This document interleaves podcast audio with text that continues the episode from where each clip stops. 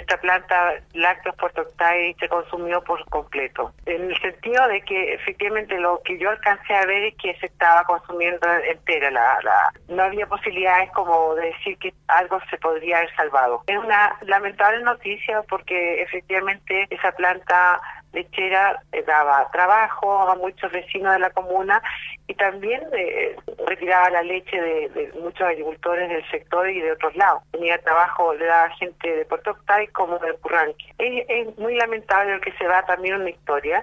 Puerto Octay también se lucía con los buenos quesos llamados lácteos Puerto Octay.